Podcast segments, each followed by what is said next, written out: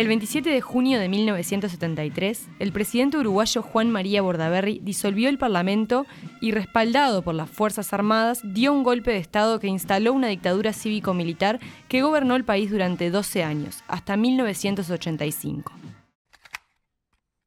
Son estas medidas absolutamente excepcionales y ello es así porque así lo imponen circunstancias también absolutamente excepcionales.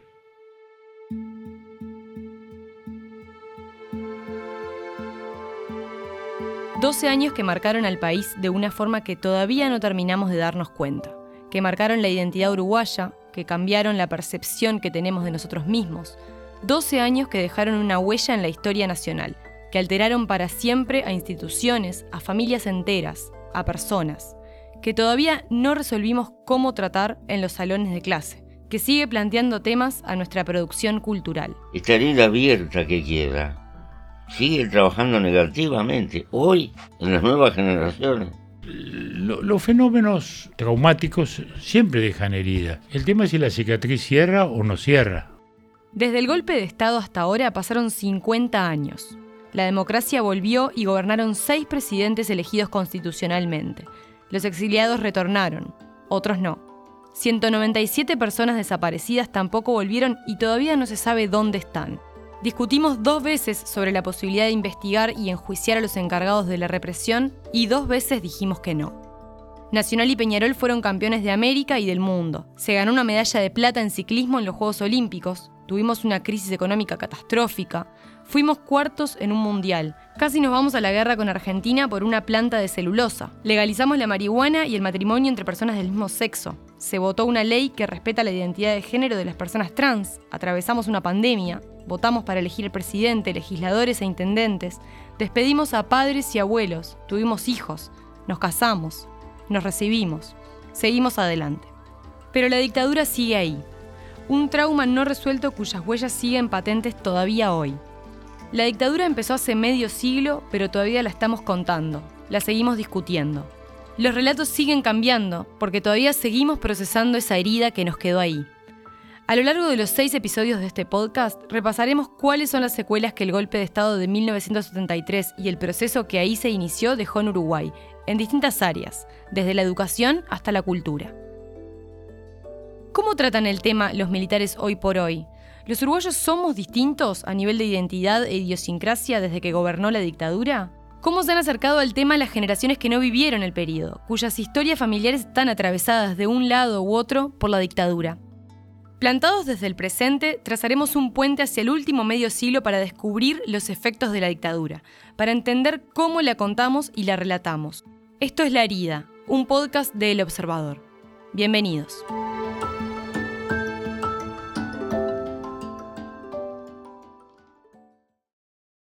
Cuando terminó la dictadura, Uruguay eligió un mecanismo de salida que implicó amnistías y un sacrificio de la verdad y la justicia en pos de la estabilidad democrática y la paz de una sociedad golpeada que venía de dos décadas de violencia. Un camino que intentó ser un punto final, pero fueron más bien puntos suspensivos. Una salida que dejó inconclusa la respuesta para buena parte de la sociedad, pero de una forma mucho más cercana e intensa para las familias que durante años tuvieron a uno de sus miembros en prisión, las que vieron cómo uno de sus integrantes desaparecía y del que todavía no conocen su paradero final, o para las que tuvieron ramas del árbol genealógico cortadas por una lluvia de balas. Una ausencia es capaz de reconfigurar a una familia entera. Lo mismo con los regresos de esos ausentes cuando vuelven mucho tiempo después. El impacto se siente por varias generaciones, pero cada una procesa el impacto de esos eventos de forma diferente. Los hijos suelen quedarse con sus memorias, con lo que sus padres les contaron o con lo que ellos recuerdan de esos mismos eventos aunque sean visiones parciales o borrosas.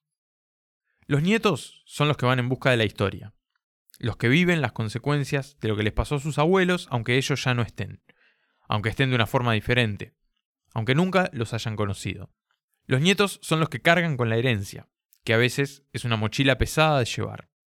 Los nietos son los que preguntan, los que a veces cuestionan el relato oficial de la familia, los que se despegan de ese relato y tratan de crear el suyo propio, son los que tienen el beneficio de la distancia que pone el tiempo. En Uruguay Hay una generación que no vivió esa dictadura que empezó hace 50 años y terminó hace 37, pero que sigue procesando el impacto y cuyas vidas siguen estando atravesadas por las secuelas de esos años. Esa generación es la que se encontró de sorpresa con esa historia que no vivieron, como le pasó a Natalia Pereira, nieta de una presa política que pasó ocho años en la cárcel. Ella llegó a odiar a su abuela por cómo la experiencia de su detención generó un quiebre en la vida familiar y en su crianza. Es la generación que fue revelando la historia familiar y el impacto de la dictadura capa a capa, a medida que las secuelas de esas cicatrices empezaron a deslizarse en sus vidas, como le pasó a Eva y Luna Benvenuto y a su hermano León Linares, los tres nietos del detenido desaparecido Rubén Prieto.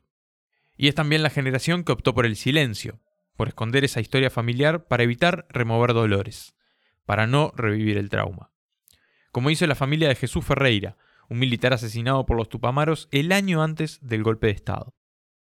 Sobre esa tercera generación es este episodio, sobre sus silencios, su sufrimiento y sus indagaciones, sobre la búsqueda de la sanación y la reconciliación, tanto hacia dentro de casa como hacia afuera, y sobre la herencia, la familiar y la de la dictadura, que para ellos es una herida que no cerró, aunque ya hayan pasado cinco décadas.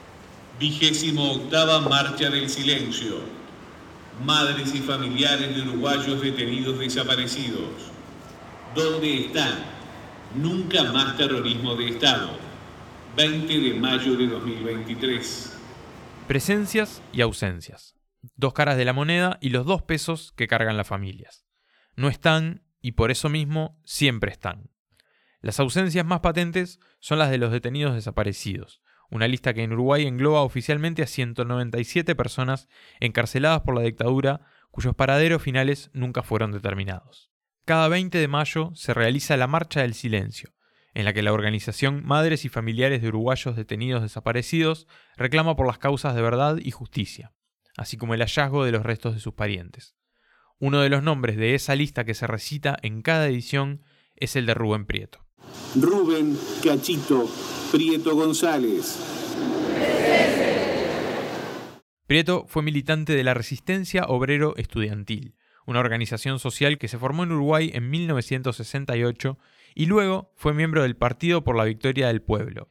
En 1972, antes incluso del inicio de la dictadura, pero ya con el país en la espiral que lo llevaría al golpe de Estado, las fuerzas conjuntas pidieron su captura y por eso huyó a Argentina. El 30 de septiembre de 1976, cuando Prieto iba a encontrarse con un compañero, fue secuestrado por un grupo de personas armadas vestidas de civil. Lo último que se supo de él fue que se lo llevaron a Automotores Orletti, uno de los centros clandestinos de detención, tortura y exterminio más conocidos operados por los grupos de inteligencia argentinos, que funcionó entre mayo y noviembre de 1976 en Buenos Aires. Rubén Prieto tenía 24 años cuando desapareció. Estaba casado y tenía una hija, Victoria. Ella tuvo tres hijos, Eva, Luna y León. Para estos tres hermanos, su abuelo materno es una figura opaca, a la que conocieron solo a través de los relatos de su bisabuela. Lo piensan como una persona jovial, activa en la política y en lo social, que iba bien vestido si salía de noche, pero volvía con los pantalones rotos porque regalaba los suyos a alguien que no tuviera. A León, el más chico de los tres hermanos, de 18 años, le gustaría haber recibido más relatos. Su mamá, Victoria, siempre le habló de la constancia en la militancia y de su capacidad para expresarse en lo que le gustaba o lo que quería. De niños, los hermanos empezaron a ir a las marchas del silencio y a medida que fueron creciendo, la familia les iba dando más información sobre su propia historia acorde a la edad que tenían. No existió años sin las marchas. Pero claro, después, desde chico, sabes que hay algo por lo que vas y todo, y, y bueno, después darse cuenta que poner la, la, la, la, actual pareja de tu abuelo en realidad no es tu abuelo en sí y no sabes qué pasó y después de los años es cuando te vas dando cuenta y te van contando y ahí es cuando empezás a ser consciente de qué pasó. Año a año los hermanos se sumergían cada vez más en la historia familiar, donde la dictadura era un tema recurrente. En la casa de esa familia, los vínculos se construyen o se reconstruyen a partir de la memoria. Porque Victoria, la mamá de Luna, León y Eva, fue criada por sus abuelas. Los domingos visitaba a su madre en la cárcel. Allí la conoció porque fue presa cuando Victoria era apenas una bebé de pocos meses. Y la actual pareja de su madre también fue un preso político durante el periodo dictatorial. Ahora vas a escuchar a Eva, que cuenta cómo ya desde su infancia la ausencia de su abuelo lanzaba su sombra sobre el relato familiar y cómo fue su proceso personal cuando se dio cuenta de qué implicaba lo que le había sucedido en 1976. Tendría 6, 7 años y le escribí una carta, pero con mi abuela, un poco más de grande, ella me contó cosas que vivió. Entonces, está eso, se fue como formando poco a poco la conciencia y empezando a saber realmente qué era lo que había pasado. Por esto de concurrir a la marcha y preguntarle a mi mamá quién era Rubén Prieto, bueno, saber que era el papá de mi mamá, saber que estaba desaparecido y como una niña no entender bien ese concepto. No, le escribí una carta, qué sé yo, infantil, así como plan, no despedía porque nunca lo conocí, pero como no me acuerdo bien qué expresé, pero no, deseo de haberlo conocido, saber que él era mi abuelo. Presencias y ausencias. Los que no están, pero están. Las personas y los eventos que hay que reconstruir. Una cosa es todo lo, lo relato, lo histórico, y otra cosa es como lo, lo real, que eso no lo vamos a poder saber. Porque bueno, una cosa es hablar de una persona eh, desde el pasado y desde el recuerdo lindo, porque es con lo que te querés quedar.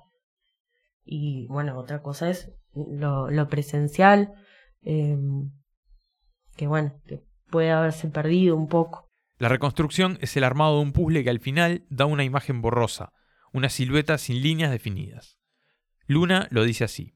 Las ausencias eh, sí marcan un montón, por más eh, que, que, bueno, que yo que sé, que, que se hable, se pilotee, se entienda desde dónde, marcan porque son ausencias, son cosas no cerradas, es algo ahí, es una figura que no, no se entiende más allá de lo legal.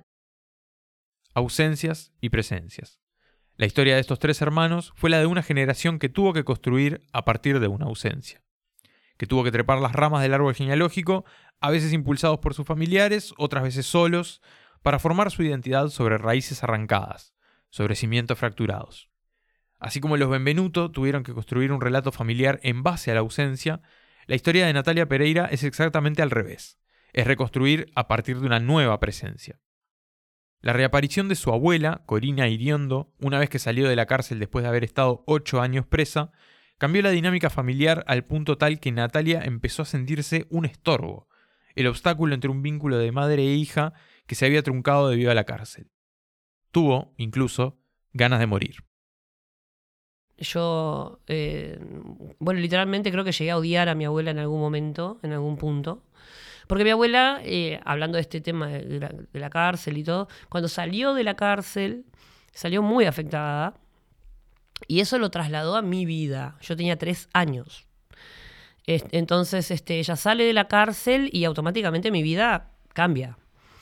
Porque, porque sí, porque ella salió de una situación que yo no podía entender. Corina fue una de las 28 mujeres expresas políticas que en 2011 presentaron por primera vez una denuncia penal por violaciones y abusos sexuales cometidos durante la dictadura. Salió de la cárcel cuando Natalia tenía tres años. Se perdió el nacimiento de su nieta y sus primeros pasos. Para Natalia, que ahora tiene 43 años, la llegada de su abuela convirtió a la casa en una cárcel. Como si, en vez de salir, Corina hubiera llevado la prisión a su antigua casa, donde vivía con su hija y su pequeña nieta.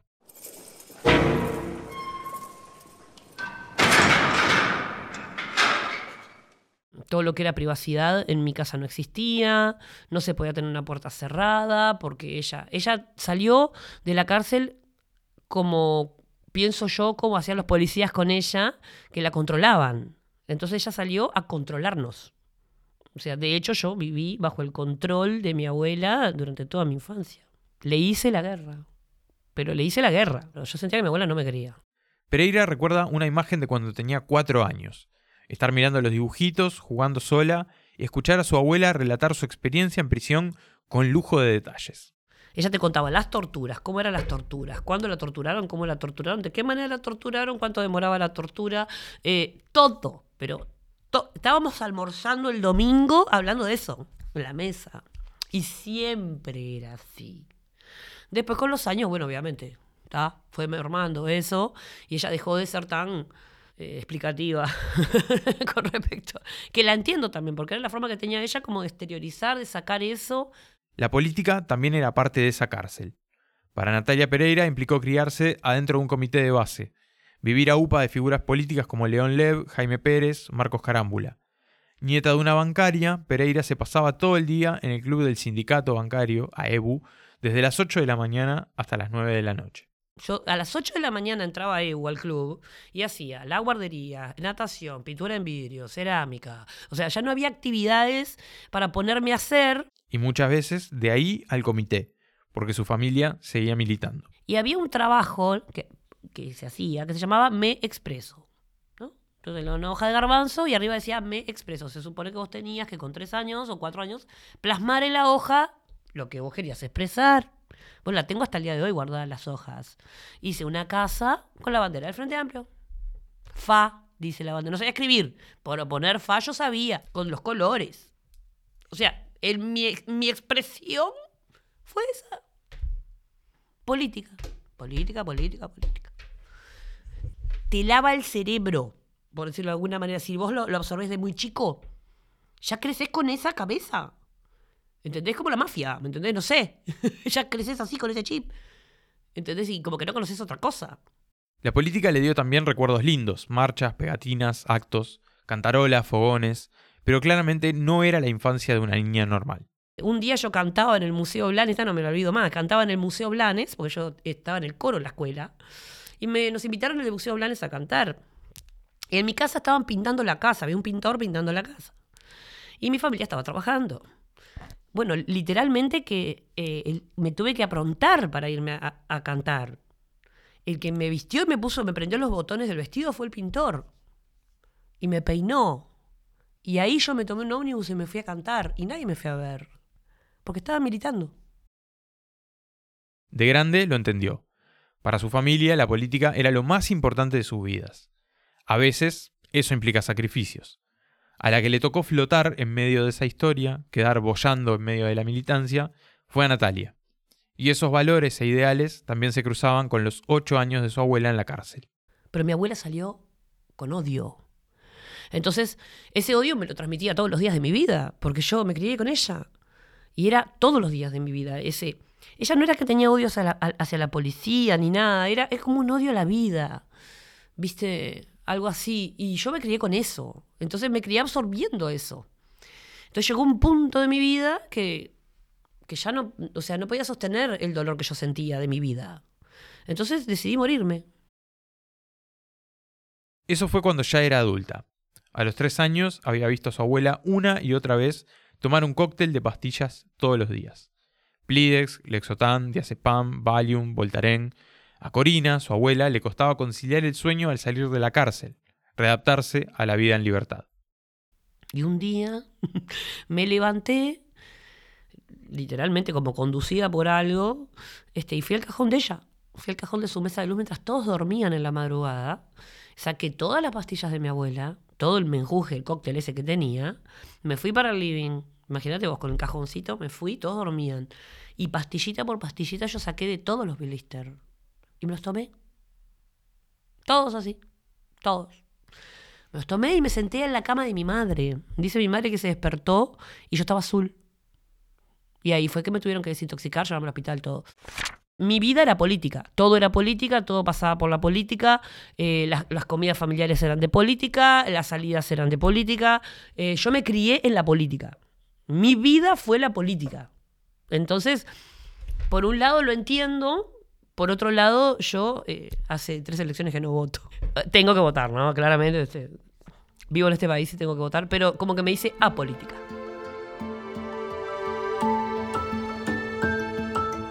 Ausencias y presencias. Reconstruir una historia familiar y una identidad propia. Para algunos es más fácil que otros, porque puede ser un camino complicado, espinoso, intrincado. La alternativa es darse media vuelta y correr para el otro lado. Que la historia siga corriendo, pero en otra dirección.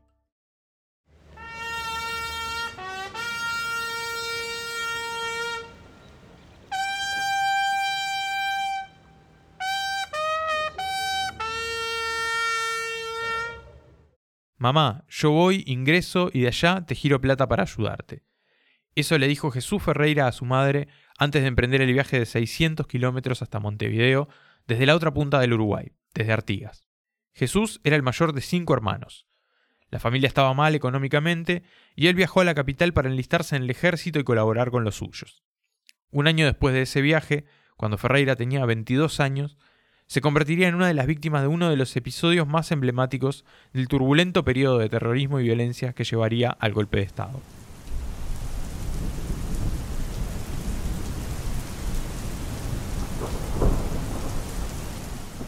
La madrugada del 18 de mayo de 1972, Ferreira y otros tres soldados rasos, Saúl Correa, Osiris Núñez y Gaudencio Núñez, estaban de guardia en la casa del comandante en jefe del ejército, Florencio Gravina. Era la previa a un nuevo aniversario de la Batalla de las Piedras, feriado nacional y que además coincide con la conmemoración del Día del Ejército. Resguardados de la lluvia dentro de un jeep, los cuatro soldados murieron acribillados por miembros de la guerrilla del MLN, el Movimiento de Liberación Nacional. El episodio generó relatos contrastantes. Algunas voces del MLN declararon que las muertes fueron en el marco de un enfrentamiento armado. El periodista Leonardo Abercorn publicó en su libro Milicos y Tupas cuatro testimonios de personas que relataron que lo que vieron fue una ejecución. En el día de hoy nos encontramos reunidos para recordar a todos nuestros camaradas caídos en cumplimiento del deber y particularmente aquel 18 de mayo de 1972 que nos llena de congoja cuando durante una mañana lluviosa fueran alevosamente abatidos a pocos metros de este lugar los soldados Saúl Correa Díaz, Osiris Núñez Silva, Gaudencio Núñez Santiago y Ramón Jesús Ferreira Escobar, custodios de la casa del comandante en jefe de la época. El cuerpo de Jesús Ferreira volvió a su hogar un año después de aquella despedida. El cadáver llegó a Artigas, pero nadie lo vio. Lo velaron a cajón cerrado. Dentro de su familia, la historia siempre se trató con reserva, como silenciada. Ferreira no tuvo hijos, así que esta historia será un poco diferente, pero es también un reflejo sobre otra de las formas con las que las generaciones siguientes, a las que de alguna forma protagonizaron la dictadura, han sobrellevado sus efectos. Diego Ferreira es sobrino de Jesús, Nació cuatro años después del asesinato y heredó el segundo nombre de su tío, Ramón. Conoció esta historia a partir de su mamá y en una charla telefónica nos contó cómo se resume el impacto de ese evento. Siempre nos quedó grabado eso, ¿no? Siempre, siempre. Siempre nos contó la historia, ¿no? Del hermanito de ella que fue a ayudarlas porque la madre se quedó viuda con cinco hijos. Ni los sobrinos del soldado, ni sus sobrinos nietos fueron involucrados en la historia. El relato del episodio no fue transmitido a las siguientes generaciones más allá de lo estrictamente necesario. Si bien en parte tiene que ver con que Ferreira no dejó descendencia directa, otro factor clave es el dolor que su asesinato dejó entre su familia, sobre todo entre los hermanos de Jesús. Vigente siempre está, ¿no? Pero no tocamos mucho el tema, ¿no? No, se toca ¿no? O sea, porque ella queda... Ella queda los dos ella queda como media... Ah, recuerda todo, ¿no? Queda media, media sentida, como quien dice así, ¿no? Diego recuerda que, de adolescente, en Artigas lo cachaban por lo que había pasado con su tío. Cada vez que el tema aflora, remueve las heridas. Y sí, ¿no? Es, eh, es una muerte familiar de nosotros, ¿no? Siempre cuando nos tocan el tema, siempre, siempre hay ah, algo sufrimiento, siempre hay, ¿no? Por más que pasen los años, es, es una marca que, que queda, que quedó en nuestra familia, ¿no? Eso no se va a borrar nunca, ¿no? Por eso también la familia ha elegido el silencio, a lo sumo comentarlo por lo bajo, para poder afrontar también a quienes piensan distinto. No es fácil ser familia de un militar que participó de la dictadura, menos de uno de los cuatro soldados asesinados en aquel jeep que se convirtieron en un símbolo. Fueron un hito, un antes y un después en el recrudecimiento de la represión y en el proceso que desembocó en la dictadura. Todos tenemos amigos de otro partido, ¿no? Por eso no nos vamos a quedar de mal, tampoco tratamos de no, de no discutir o yo por lo mínimo, en mi parte por lo mínimo, no, no, no. Para no, no quedar de mal, ¿no? porque si no sigue, sigue el tema, sigue, van a querer tener razón y no van, entonces, como te decía, tratamos de no, de no, de, de, de, de callarnos, ¿no? Como demuestra el caso de los Ferreira, a veces la historia se hace tan pesada que es preferible hacer de cuenta que no existe porque es doloroso removerla, o para hacer eso tan uruguayo que es evitar conflictos y no complicarse más de lo necesario, para evitarse un problema, porque nadie quiere hablar, para no volver a sacar a colación un tema que todavía no se ha saldado, pero preferimos actuar como que sí. La primera voz que escuchaste al comienzo de este episodio fue la de Carolina de Lisa, que fue quien hizo la producción periodística de este episodio y por lo tanto fue quien hizo la investigación y las entrevistas con las tres familias cuyas historias escuchaste hasta ahora. Ellos le abrieron sus puertas, le contaron sus vidas y reflexionaron sobre las huellas de la dictadura entre los suyos. Pero Carolina también se topó con unas cuantas puertas cerradas que no hubo forma de abrir. Lo mejor es que le ceda la palabra y que ella te lo cuente. A través de organizaciones militares fue imposible, bajo una respuesta siempre unívoca. Nadie quiere hablar. Lo mismo pasó con las familias de los represores que se encuentran en la cárcel de Domingo Arena. En estos casos muchas veces tiene que ver con que son familias enteras de militares y los nietos hoy también forman parte de las Fuerzas Armadas. Entonces el peso de salir a hablar de esa época, aunque sean historias personales, también implica una responsabilidad y un trabajo ante la exposición pública. Algo parecido pasó con los familiares de políticos claves en el pasaje de la democracia a la dictadura. Después, en la Organización de Historias Desobedientes, que nuclea a hijos de militares que repudian el golpe de Estado, solo participa una nieta que tampoco estuvo dispuesta a hacer pública su historia. Si bien fue dubitativa en un momento, eh, finalmente se echó atrás. Es, en parte, como lo ve también la familia de Jesús Ferreira. Como que el silencio es mejor de que seguir, ¿no? para no llegar a una discusión o algo, ¿no? Quedar quietos, callados, no tocar en el tema y bueno, seguir nuestra vida nomás, ¿no?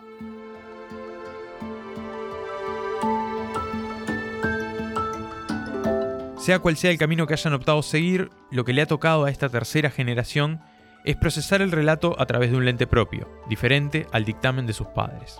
Lo más difícil puede ser despegarse de la mirada familiar, sobre todo como en estos casos donde uno no tiene incidencia en lo que pasó ni está condicionado por haber vivido los hechos históricos. Algo que de todas formas no es excusa para mirar esas historias y pensar de qué lado uno puede pararse. Algo que no es sencillo porque el proceso, como ya vimos, puede ser difícil o doloroso. Pero del otro lado de esa búsqueda está la identidad. Se opte por el silencio o por la confrontación con la historia familiar, eso dependerá de cada caso, para estos nietos, embarcarse en este viaje ha sido una búsqueda de sentido y de creación de una narrativa propia. Así lo plantean Natalia Pereira y más adelante Eva Benvenuto. ¿Sabes qué pasa? Que mm, uno tiene que descubrir su propia identidad. O sea, ¿quién es uno en la vida? Más allá de qué hizo tu familia, qué no hizo tu familia. A mí me pasó que mi identidad eh, la descubrí a los 30 años. Pasa que yo tengo unas convicciones muy firmes en mí. Entonces, la experiencia de nadie va cambia esas convicciones. Yo puedo, yo crezco, yo escucho y me enriquezco yo e, en experiencias de, de otros, pero no debato más, o sea, no peleo más. Debatir sí debatimos, pero no peleo, no, no intento que el otro lo vea como yo. Aprendí a comprender que todas las personas somos diferentes.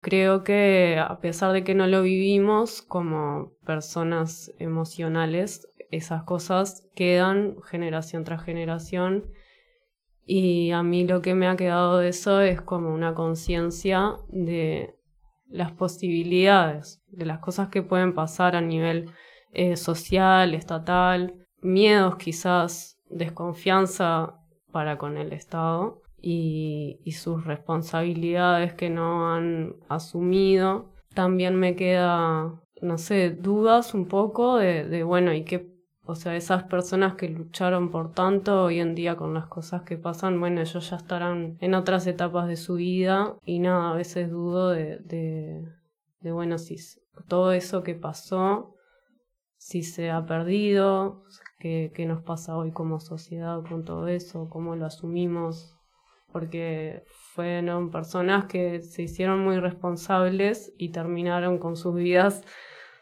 hechas pedazos y tal, sin dudas ha dado sus frutos y es importante, fue importante que haya pasado, que hayan tenido sus posturas en algún punto como que siento que como sociedad nos falta un poco de unión, de conciencia, de memoria. Otro desafío que han tenido estas familias, atravesadas como están por un evento tan traumático para la historia nacional y que todavía divide aguas en su tratamiento histórico, en su discusión social y en las ramificaciones políticas que generó, es el de aprender a lidiar con el que piensa diferente, con el que viene de una familia que en la dictadura estaba del otro lado. Cuando la mochila de la herencia pesa tanto y el legado ideológico, político y social es tan fuerte, tender un puente hacia los demás no siempre es fácil pero los nietos de Prieto, Natalia Pereira y hasta Diego Ferreira lo han intentado. En aquel momento eran, si es blanco es malo, si es colorado es malo, y no es así. Yo tengo un montón de gente conocida de otros grupos políticos y que las quiero muchísimo y que compartimos un montón de cosas. Entonces, sí creo eh, que hasta de, de, determinada forma se torna como sectario, ¿viste? Como una secta de que si no es de tu secta no sirve. Y no es así. Inclusive hoy día hay muchos políticos de otros partidos que son buena gente y que están luchando por ideales. Los cinco entrevistados hablaron en algún momento de sus charlas con nosotros para este podcast de esa necesidad de lidiar con el que piensa distinto, teniendo en cuenta el peso de la historia familiar que los atraviesa. En algunos casos, como en el de los tres nietos de Rubén Prieto, la decisión fue la de poner límites con respecto a aquellos de quienes se sienten lejanos. Ser amigo no es necesario, no es necesario La, la ser amigo. Está sobrevalorada. Yo puedo hablar con las personas, yo siempre, no sé, tengo como una la sensibilidad de escuchar y de tratar de que me entiendas, pero está, obviamente es, hay diferencias que son diferentes y siempre lo serán. Y tal, creo que se, mm, no se trata ni aceptar ni amigar, simplemente, como decía Luna, saber que, que, que, que existe todo, o sea, que dentro del mundo existen varios mundos y, y ta. Y no nos podemos hacer responsables y subir al hombro la idea de cambiar todo a nuestra concepción de lo que estaría bien, porque no, no es posible. Sí, eh, una frase bastante cliché que es lo personal es político, entonces sí hay cosas que estoy segura que no sería como policía. Y no tendría amistades así, pero sí, eh, como dice Eva, eh, estamos en convivencia eh, y claramente uno puede compartir espacios y, y lo que fuere con distintas perso personas porque de hecho nosotros, o sea, la gente en general, no todo el tiempo sabe lo que el otro piensa o lo que otro vivió de todos modos, al llevar a la práctica esa forma de plantarse ante el mundo y ante los demás, aparecen momentos en que uno puede encontrarse con ese que piensa distinto. Y en algunos casos puede implicar hasta un proceso de sanación de la herida del pasado familiar. A Eva Benvenuto Prieto, por ejemplo, le pasó. Se hizo amiga de una nieta de militares. Cuando supimos esto que nos pasaba, que yo soy nieta de desaparecido y ella es nieta de militares, ambas hicimos un proceso amistoso de, sanar un poco eso.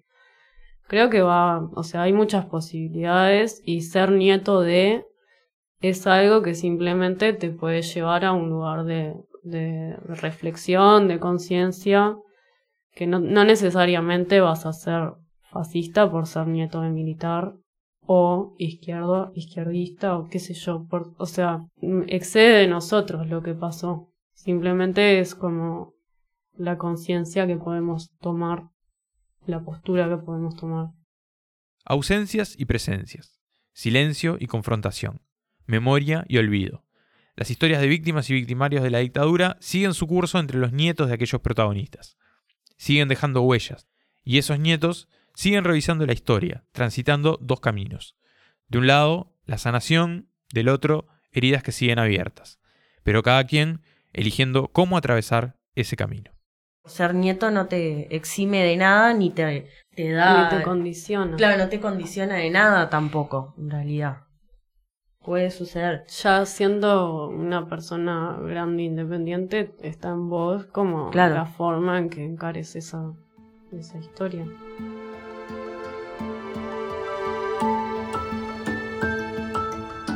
Empezamos por el presente, pero en el segundo episodio de este podcast nos iremos al pasado, al principio, que es también el final, porque nos meteremos en detalle con las particularidades de la salida de la dictadura para analizar cómo las decisiones que se tomaron en aquel momento generaron una serie de huellas y problemas no resueltos, que hacen que la herida de la dictadura siga abierta.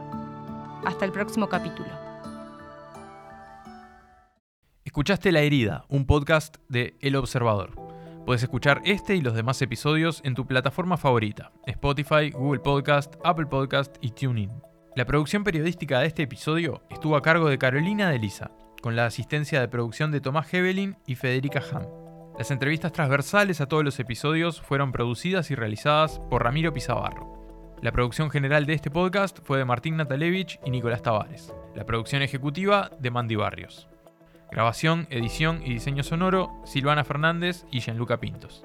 Diseño gráfico, Marcelo Morillas. Guión y conducción, quien te habla, Nicolás Tavares. La presentación estuvo a cargo de Carolina de Lisa. Este podcast fue grabado en Sinergia Ejido y en el Centro Ignis de la Universidad Católica del Uruguay, a la que agradecemos por su colaboración durante toda la realización de este proyecto y por la sesión de estudiantes como asistentes de producción. Para grabaciones en locación se usaron equipos de la Universidad Católica y de Polenta, Entretenimiento Sonoro. Agradecemos también al Archivo Nacional de la Imagen y la Palabra, a los canales 10 y 12, a TV Ciudad, Tenfield, Aldo Garay y Diego Ríos por el material de archivo. El archivo sonoro del acto del 1 de mayo de 1983 es gentileza del Centro de Documentación del Instituto Cuesta Duarte del PIT-CNT. Las canciones usadas en este podcast aparecen con permiso de los sellos discográficos Bizarro, Ayui y Sondor y de sus autores.